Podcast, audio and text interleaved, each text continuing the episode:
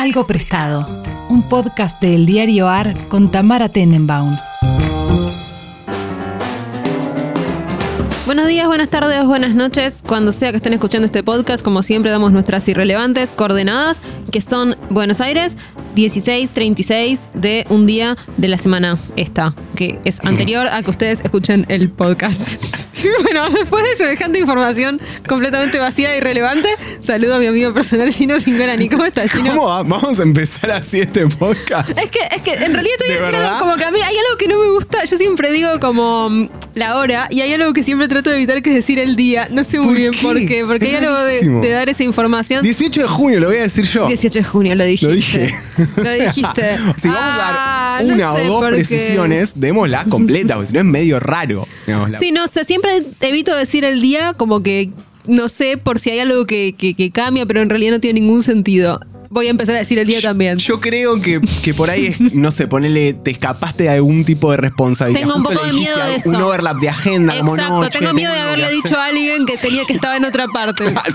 y que esté escuchando este podcast. Así que perdón, si te dije que estaba muy es ocupada. popular esto, exacto. Y muchísima gente lo escucha. Lo cual, el otro día eh, alguien me dijo como, te escuché hablando con Tamara y me, me deprimiste con lo de las Zoom calls. Mucha gente me lo comentó. Así Sí. que les pido perdón. eh, no, fue, no fue mi intención deprimirlos. Pero en realidad un poquito sí fue. Nunca es triste la verdad, lo que no tiene remedio. Es verdad.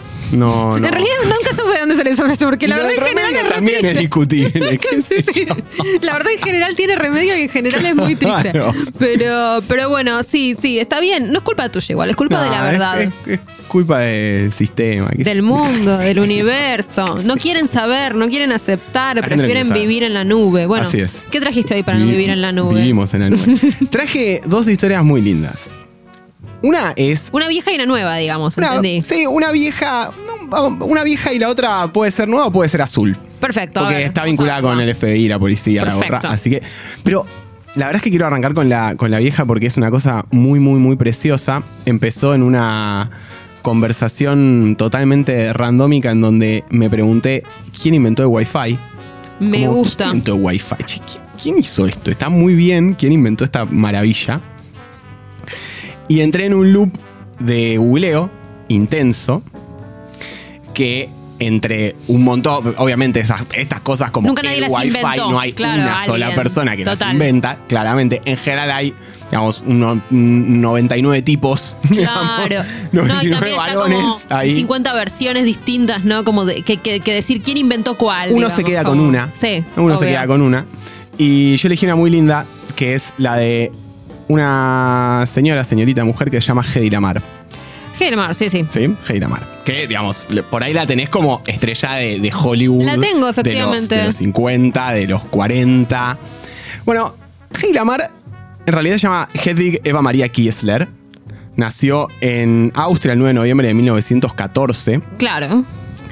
Fue una niña eh, superdotada, ¿sí? Era una niña que, digamos, sus, sus maestros en Estaba la buscando escuela... su foto porque es muy bella. Es una mujer, O sea, pero preciosa hermosa. y un poco definiendo el, definiendo el estilo de glamour de la época.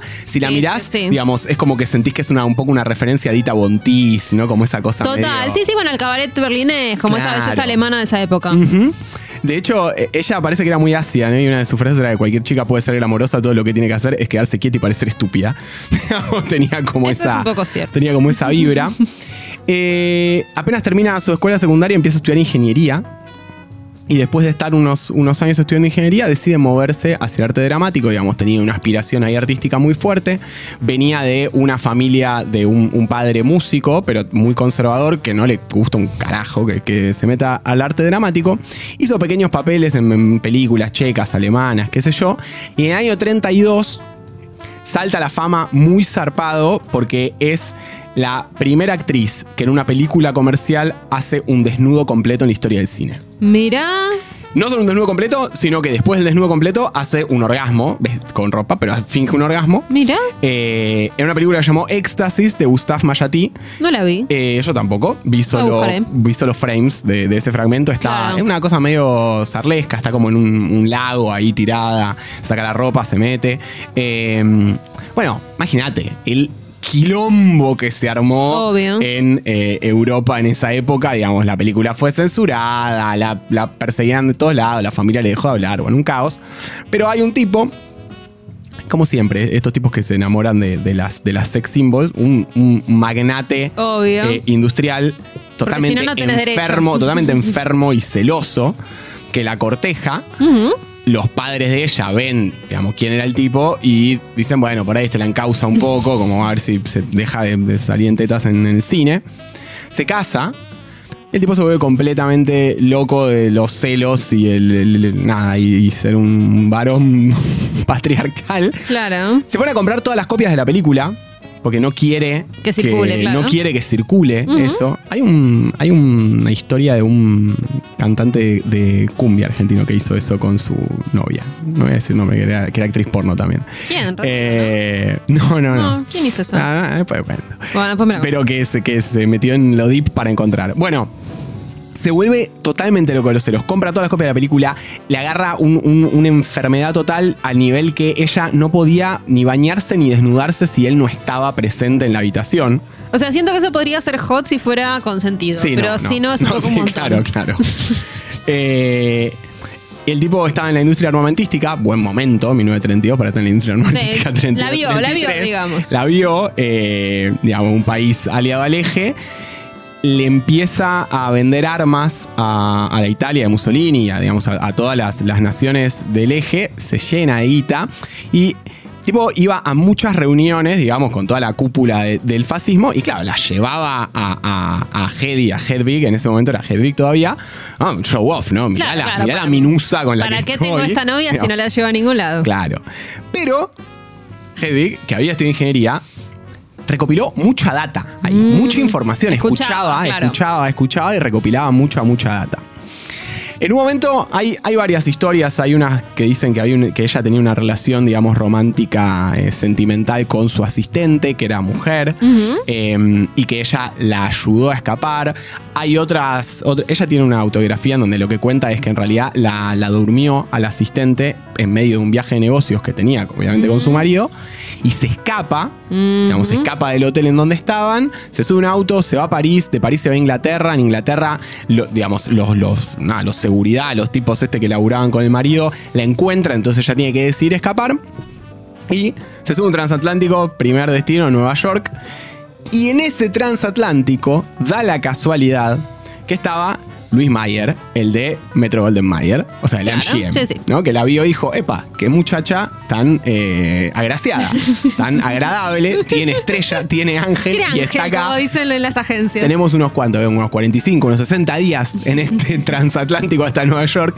Voy a iniciar algún tipo de vínculo. Bueno, antes de que el transatlántico llegara a Nueva York, ella ya había firmado un contrato con la MGM para, eh, para actuar, digamos, en películas de, Hermoso. de, de la MGM. Digamos, en eh, plena época, bueno, en realidad plena época, no, pre-Star System, digamos. Sí, como- sí. bueno, sí, también, plena época de Star System, claro, sí. 30 y pico, 40. Eh, con lo cual, nada, Mayer era un magnate Obvio. del mundo del espectáculo. Ella, bueno, llega a los Estados Unidos, empieza su carrera cinematográfica de vuelta, digamos, tiene ahí como. Pero nunca le. Nunca logró, digamos, destacar, nunca logró pegarla. De hecho, tu- tomó un par de malas decisiones, como que rechazó eh, Casablanca, digamos, ella hubiera tenido el papel. Ay, que me, me esas cosas. Rechazó Casablanca, estuvo en el casting de lo que viento se llevó, pero no, No quedó, quedó, ¿viste? Esas bueno. cosas que vos decís, ay, estás ahí. Tuviste un milímetro de la grandeza. Con lo cual, era muy inteligente, pero le pifió algunas de, de ahí de la acción de carrera.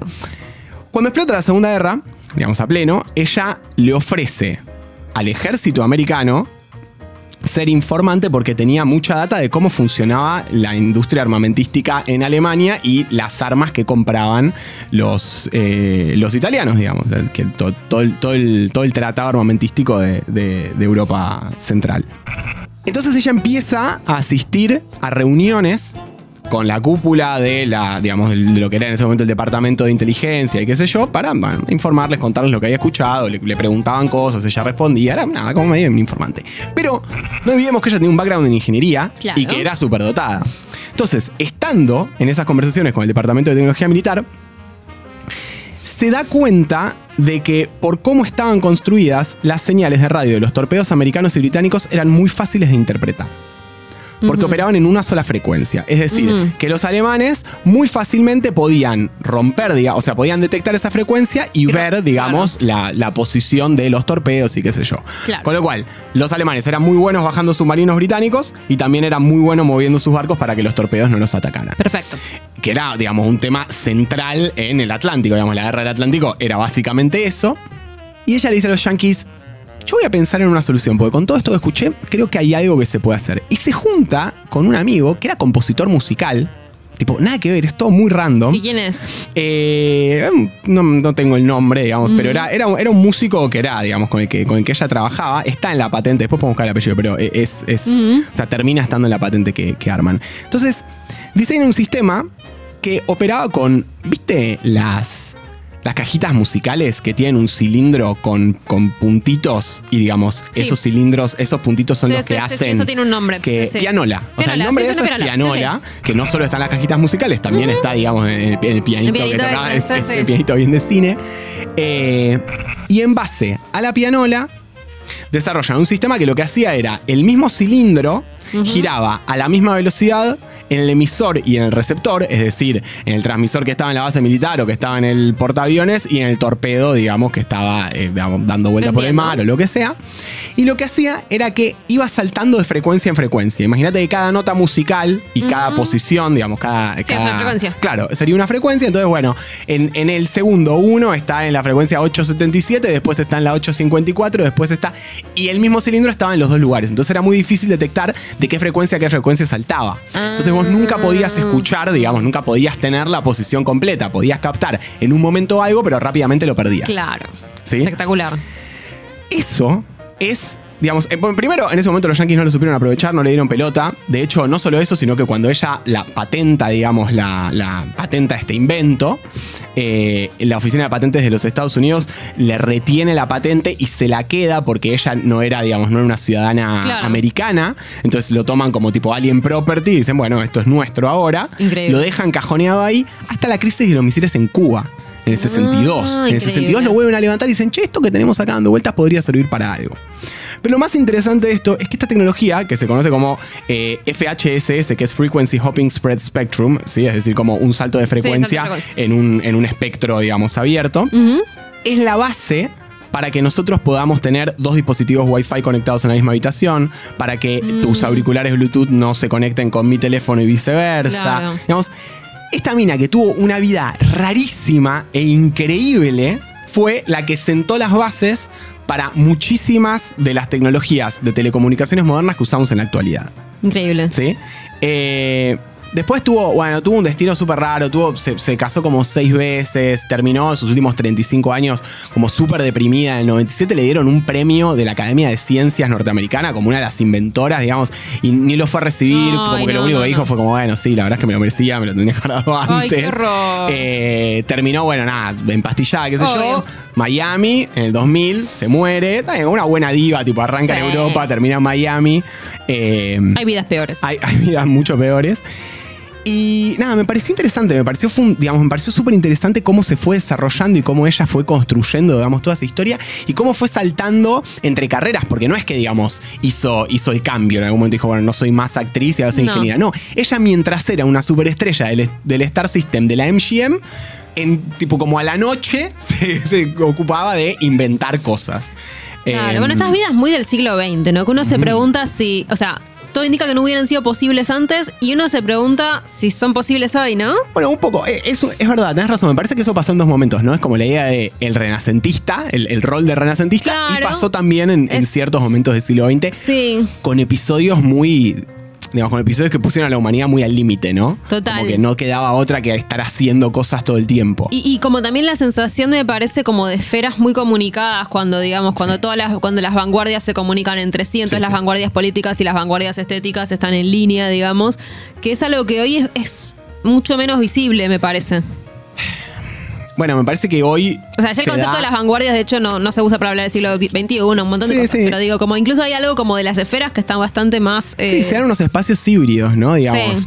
Internet es un poco Florencia en el 1500. Sí, recontra. Digamos, es un poco Berlín y un poco No, Nueva y, York. que- y puede hacer posibles muchos encuentros que también son como, bueno, porque se- así como se encontraron este músico y ella, Sí. digamos, eh, eso puede pasar a veces en internet. Sí, pero es verdad que vivimos en una época como de hiperespecialización. Sí. Más que, digamos, como bueno, ser un poco generalista, ir encontrando cosas, ir haciendo cosas. No, y también la pregunta, volviendo a la- a la- al podcast que a todos los deprimió, de si hay ciertos encuentros que se suceden en ciertos contextos físicos, ¿no? Como en cafés berlineses. Claro. Eh, y entonces como que ciertos encuentros podrían producirse en internet, pero de hecho no se Sí, producen. sí, como que tienen verdad. que producirse si todos estamos en el mismo bar, digamos, que era lo que pasó en el siglo XX. Y lo que pasaba en Internet al principio. Totalmente, cuando internet era un bar. Cuando Internet era un poco un bar, la idea de la tertulia, la idea de surfear Total. la web, la idea de las salas de chat, la idea de las los de foros, sí, intereses, total. los foros, digamos, todo eso con la personalización de contenido, con la filtro de burbuja, bla, bla, bla, digamos, todo eso se va centrando y al final terminás cayendo en una experiencia súper curada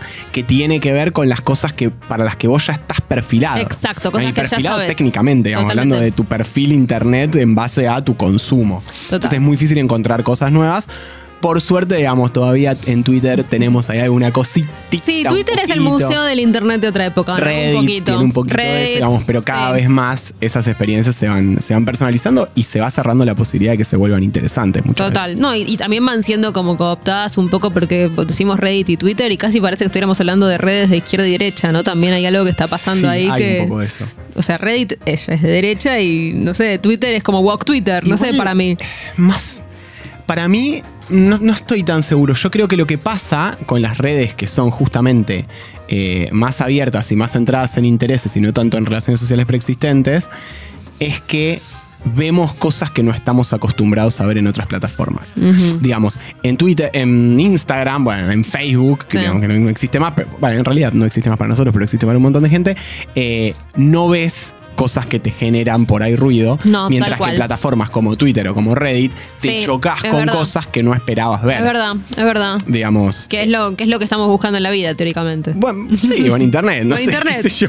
Vida un poco y un obvio. poco. Bueno, como Eh, dato de color sobre Wi-Fi, te cuento que yo pensé que ya no existían más conexiones que no fueran de Wi-Fi. ¿Vos sabías que todavía hay gente que usa cosas que no son Wi-Fi? Sí, claro. Yo trabajo en tecnología, Claro, muchísima gente mucho quiere cables. En el hospital de mi mamá no tienen Wi-Fi, por ejemplo. Tienen solo una computadora en la guardia que está conectada a la pared. Mirá, Entonces, por ejemplo, estaban hablando de informatizar las historias clínicas y los médicos decían, pero el problema es que si vamos a informatizar las historias clínicas no las podemos mover porque están en un internet. ah, tremendo. ¿No es espectacular? O sea, no podía. Claro, me parece maravilloso. O sea, como que cualquier ventaja que provea internet eh, se ve desbancada por el hecho de que hay una computadora que no se puede mover. Si vos me decís que tiene que ver con una cuestión de eh, performance, velocidad, estabilidad de la conexión, No, sé yo, no, te no, no, digo, no, es- no, es una cuestión de Pero recursos. me parece que es una cuestión de. Ahí en ese caso es una cuestión de recursos de infraestructura. sí. Pero sí, claro que sí. Sí, claro que existen. De hecho, la radio, seguro, digamos. Decís que algunas compus no están conectadas por Wi-Fi, sí. Ya. Sí, sí, sí. Yo no puedo creer. Yo pensé que eso ya no existía más. De hecho, ya no me acordaba ni cómo, se- cómo se le dice a la conexión que no es Wi-Fi. LAN, Mira. LAN, LAN. las LAN parties. Un ¿Qué es cable. un- las LAN parties, ah, una cosa muy linda que hacíamos cuando éramos muy virgos. No, era juntarse con tus amigos y llevabas la computadora, que en ese momento era una desktop. O sea, con tus amigos o en lugares más grandes también se hacía. Eh, entonces vos ibas con tu computadora. De hecho, yo tenía una mochilita para, la, para el gabinete de mi computadora, que era como Ay, unas no. cintas, digamos. Sí, no, increíble. y iba, digamos, con eso a la casa de alguien y jugábamos un juego online, pero no online a través de internet, porque era muy lento internet, sino online, o sea, a través de la Ah, red local muy que armábamos bueno. entre nosotros. Entonces, tipo, te jugabas un Diablo, te jugabas un Baldur's Gate, pero te lo jugabas en la red local, no estabas conectado a través de un servidor, no estabas conectado a través de tu modem, digamos, a internet y de ahí a otra computadora, sino que era una conexión computadora a computadora. Estas eran las LAN parties y te juntabas a, a jugar, te juntabas a, a navegar por internet también. Y, digamos, fue un fenómeno en donde en un momento había, eh, no sé, centro de exposiciones, han hecho LAN parties, digamos, cosas grandes. De por ahí iba gente con, eh, bueno, hay la Barcamp todavía se sigue haciendo, digamos, y vas con, no sé, 3.000 computadoras, todas conectadas, jugando, colaborando, no sé, codeando, haciendo un montón de cosas. Eh, y sí, era con cable. La joda era que vos tenías la posibilidad de conectarte por un cable. Fascinante. Bueno, si fueron alguna de estas, eh, coméntenos Sí, después. Me intriga. Comenten, comenten. Seguro, seguro hay en Funalan Party. No me dejen solo en esta, por favor. No, calculo que no, calculo que no. Bueno, pará, em, como cierre. Ah, como cierre, si no esta, si, digamos, si esta eh, historia y si este relato no les interesó tanto, no les pareció tan atractivo, Gal Gadot está produciendo una serie sobre, eh, sobre, sobre Hedy Lamar que la está coproduciendo con Apple Plus, o Apple TV, no sé cómo se llama, el, Netflix de Apple.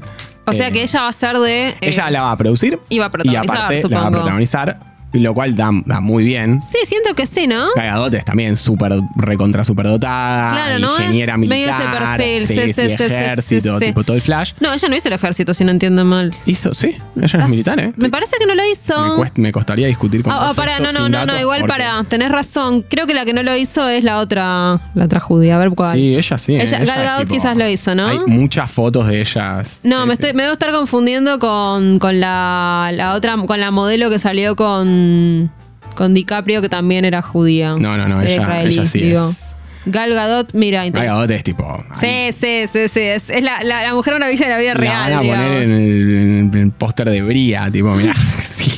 Claro, Por bueno, venir así, y por ahí quizás salís vamos. como Gadot. Así Claro, quizás vamos. ok. O por ahí te conseguiste una. Y aparte fue. Miss Israel en 2004, no creo que la Ay, hija Miss Israel si esquipió el No, no, tal cual. No, no, no, dificilísimo. No la veo. Miss Israel, Eh, sí, sí, sí, increíble, increíble. Y bueno, y tiene, tiene, digamos, mientras hacía su carrera de actriz, tenía una formación de ingeniería, digamos, militar. Bueno, la veremos entonces. La veremos.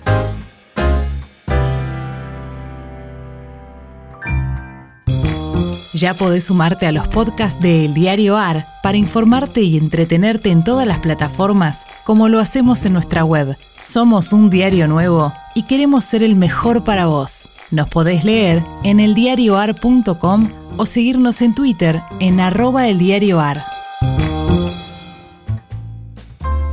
Bueno, ¿qué otra historia me traje? Y después traje otra cosa, una cosa quizás chiquitita, pero que me, me- me generó, me tocó una fibra sensible. Eh, el FBI, después de 10 años de en realidad no buscarlo, porque la verdad que lo podían encontrar en cualquier lado, apresó al Commander X. ¿Quién es? Era el Commander X. El Commander X era un. Va, es, bueno, no es que lo mataron, lo apresaron. Es un hacktivista, ¿sí? Que, que digamos que fue bastante conocido porque fue una de las caras, una de las no caras del movimiento Anonymous. Claro. Como hace un par de años él igual ya salió a decir Ah, quién sí, era. tenés razón, Se llama no eh, Chris Doyon. Es un tipo que tendrá unos, unos 60 años más o menos. Un tipo que viene militando. eh, nada, estuvo en todos lados. Estuvo en el, en el Animal Liberation Front en los 80. Estuvo en el eh, Free Mandela en los 60, 70. En el movimiento Claro, claro. Viene, o sea, es como hipster de ser woke. Sí, sí, el digamos. chabón, tipo, las militó todas y en algún momento encontré. Es muy loco porque era un home, digamos, fue, toda su vida fue homeless, digamos, no, no tenía, un, no tenía un lugar físico en donde vivía. Eh, ¿Pero, pero por elección o porque era pobre? un poco y un poco, pareciera ser que un poco y un poco. Eh, Como que tenía esa vibra, pero tenía su computadora y en el año 2010, eh, en, en la época, digamos, pro, eh, pro pre-Wikileaks, Pre-Wikileaks, digamos, sí, como sí. toda esa movida, hizo un, un ataque, uno de estos ataques que llaman DDoS, que es un ataque que básicamente haces que se caiga el sitio de alguien. Ok. Y tiró abajo el sitio de eh, la gobernación de Santa Cruz, California, porque habían pasado una ley anti-homeless, no sé, que los levantaban de la calle, qué sé yo. Bueno. Eso en realidad fue una cosa menor, 30 minutos el sitio abajo. Claro, fue un gesto. la verdad es que este muchacho Chris, digamos, es un, un militante, pero la verdad es que no es tan hacker. Lo, lo que lo hizo con una herramienta que puede usar cualquiera de nosotros, digamos. Cualquiera de nosotros es una, es una frase capciosa, vos seguramente Un podés. poco sí, ¿eh? te juro que un poco ¿Vos sí. que yo- o sea, me la Sí, explicás sí, y la uso? Sí, sí, te, te juro que un poco sí. Es una herramienta que se llama High Orbit Ion Cannon. Es una cosa que básicamente genera muchas conexiones a una web y la tira. Es bastante sencillo.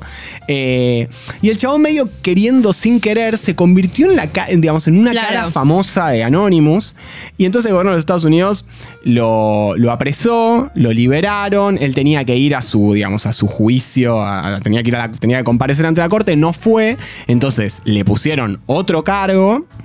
Y se escapó, tiene esta, esta cosa muy romántica, digamos, él se escapa a, a México cruzando el desierto, caminando. Siempre pienso que viste qué fácil que es caminar del desierto ese desde Estados Unidos a México y no desde México hasta Estados Unidos, ¿no? Es verdad. Esas Es- cosas. Es, raro porque es como el mismo camino y lo único que cambia es la dirección. Y hay mucha gente que se muere y de cual los que van a México no se mueren tanto. Extrañísimo. Es muy extraño, muy extraño. Eh, y tiene una cosa muy romántica. Estuvo un día extra en el desierto porque quiso entrar a México el 5 de noviembre, que es el día de Guy Fox, ¿sí? November- remember, remember Sí, sí, 5th of sí, sí, sí, tenés razón, claro. plot. Ok, Como, me- entonces se quedó. medio boludas. Sí, sí. Pero estaba como, estaba como refugiado político en, en México, estaba en el estado de, de Morelos, en una comuna, qué sé yo. Estuvo ahí durante los últimos, eh, desde, el 2000 desde el 2017, con lo cual los últimos cinco años estuvo ahí dando Claro. notas. Nunca nadie le había hecho nada. Y el día 13 de junio se presentaron unos muchachos diciendo que eran del FBI.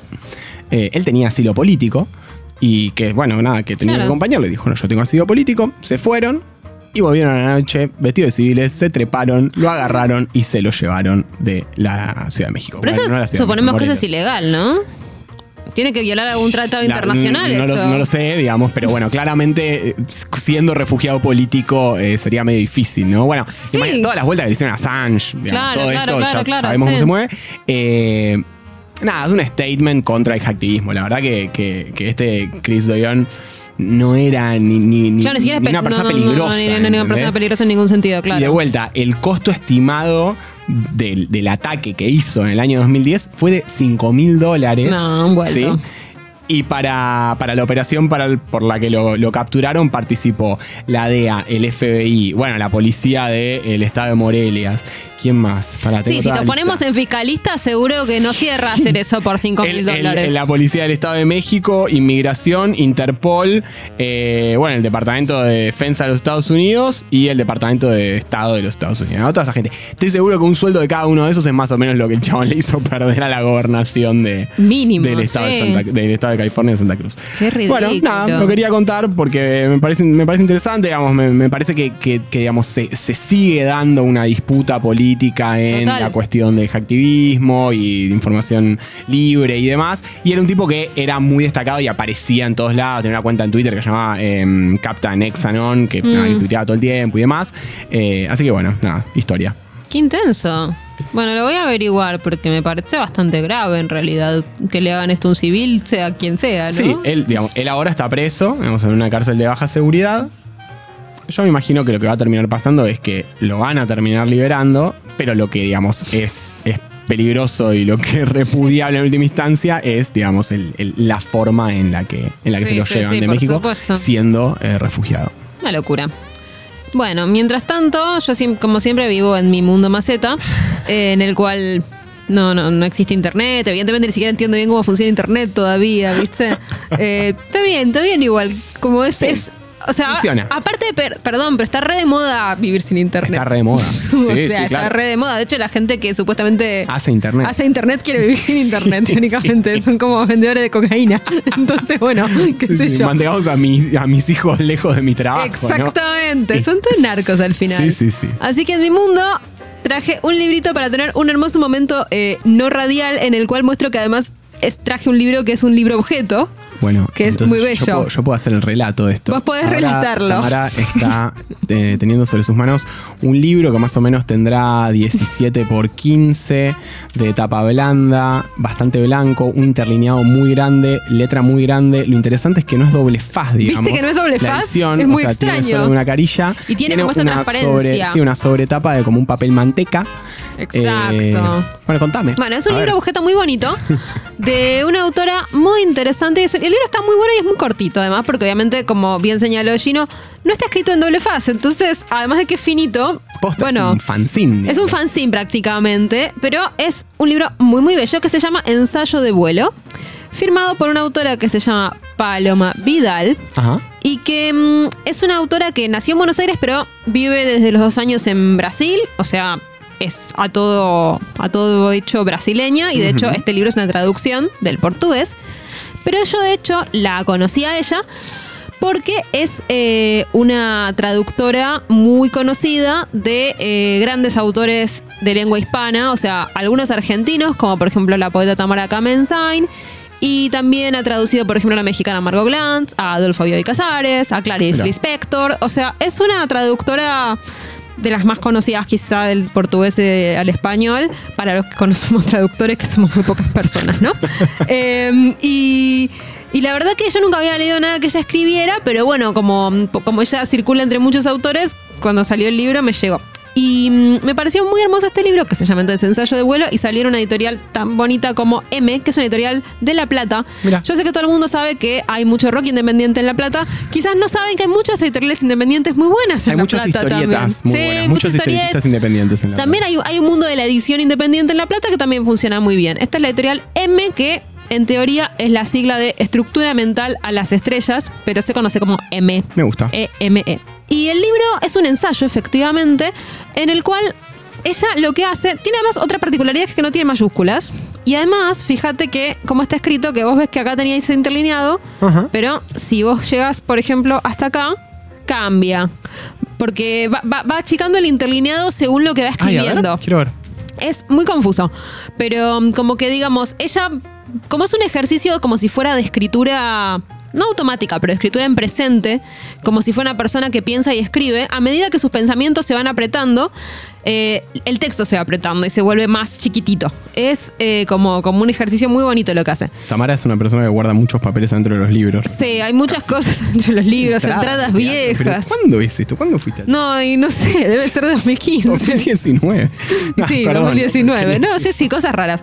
Pero es un libro muy bello en el cual ella lo que hace, eh, Paloma Vidal, como es un ensayo, podemos decir que la autora y la narradora son un poco la misma persona, es eh, analizar dos libros de chicas que tienen cerca de 40 años y se fueron de viaje a otro país. Como que dijeron, bueno, yo, este es el momento en que todo el mundo piensa que yo debería o tener hijos, o establecerme, o avanzar en mi carrera y en realidad voy a empezar una carrera nueva o aprender un idioma nuevo o irme a cualquier parte a, a hacer otra cosa.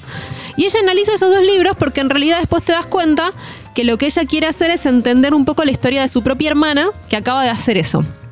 Ah, mira. A mí eso me pareció muy simpático porque como que a lo largo del texto te vas dando cuenta de que Paloma Vidal siente que ella tuvo una vida más tradicional, a pesar de que viajó mucho por trabajo y todo, pero como que ella dice, yo siempre tuve un hogar, ¿no? Como que Claro, un lugar, tenía un lugar a donde volvía y tenía una base, exactamente. Mi hermana medio que no, como que viajó y armaba su hogar en un lugar y después iba a otro y de hecho Paloma Vidal dice, yo tuve, tuve un hijo, la hermana no. Y me pareció muy interesante, primero porque siempre me interesan las historias de gente que decide contar la historia de alguien más.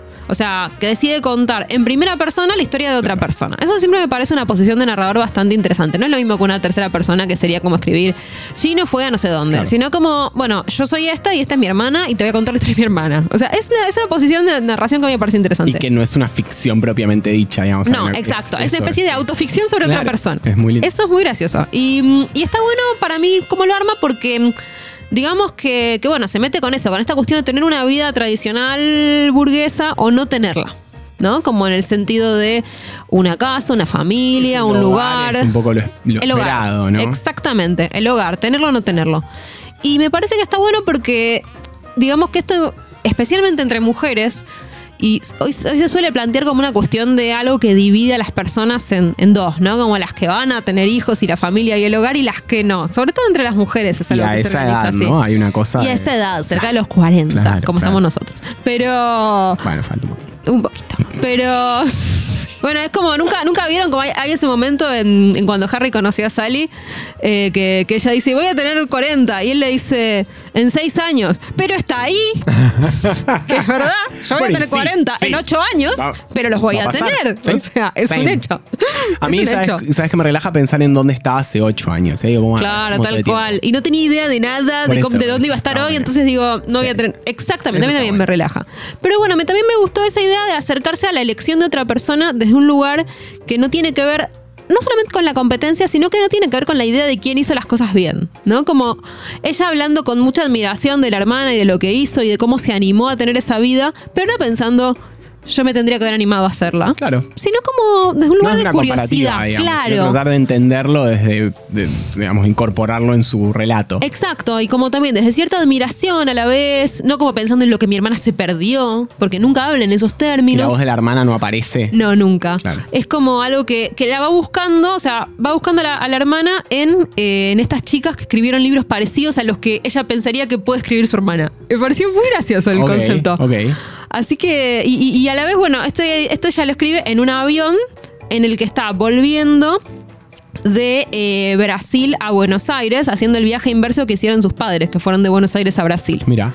eh, durante la dictadura. Y entonces, eh, bueno, como que nada, reflexiona eso sobre todas las travesías de la familia, o sea, el viaje que hizo ella, el viaje que hizo la hermana, el viaje que hicieron los padres, los viajes que hacen las chicas en el libro que ella leyó. El viaje como metáfora, digamos. ¿no? Exacto, como, metáfora camino. de camino de la vida, tal cual. Y, y bueno, me pareció como que además lo arma como en, este, en esta cosa que yo te decía, que se va apretando el pensamiento, se va armando, se va abriendo, como que es, es un es casi como si fuera una oración sola todo el libro. Un brain ¿no? dump, ¿no? Es un brain dump, pum, exactamente. tiro. taca, taca para adelante, se lee, lo abrís y lo cerrás, y la verdad que a mí me, o sea, lo leí en una hora y me dejó un montón de cosas. Así que se los recomiendo mucho y además, como ya dije, es un libro bonito. Entonces, si uno Muy quiere hermoso. hacer un regalo, es un lindo regalito ¿Se consigue para todavía, hacer. decís? Se consigue en las librerías que tienen ed- editoriales independientes. Si vas a Eterna Cadencia lo van a tener. Si vas a probablemente a Libros del Pasaje lo van a tener. Digamos, en las librerías que, Bien. que tienen esas cosas lo van a tener. Y si no, siempre podés preguntarles en el Instagram, digamos, de M o en, sus redes sociales, eh, qué distribución tienen ellos en Argentina o en Capital Federal o en donde vos estás.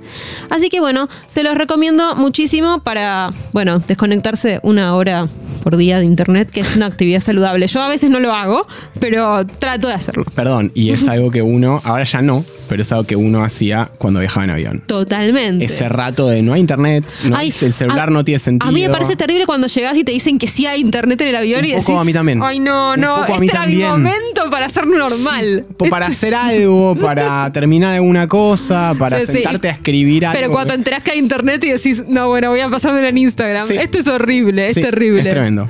Pero bueno, ese fue nuestro programa del día de hoy. Nosotros nos vamos a ver en un mes y el resto espero que nos vea la semana que viene. Gracias, Gina, por venir. Gracias por invitarme.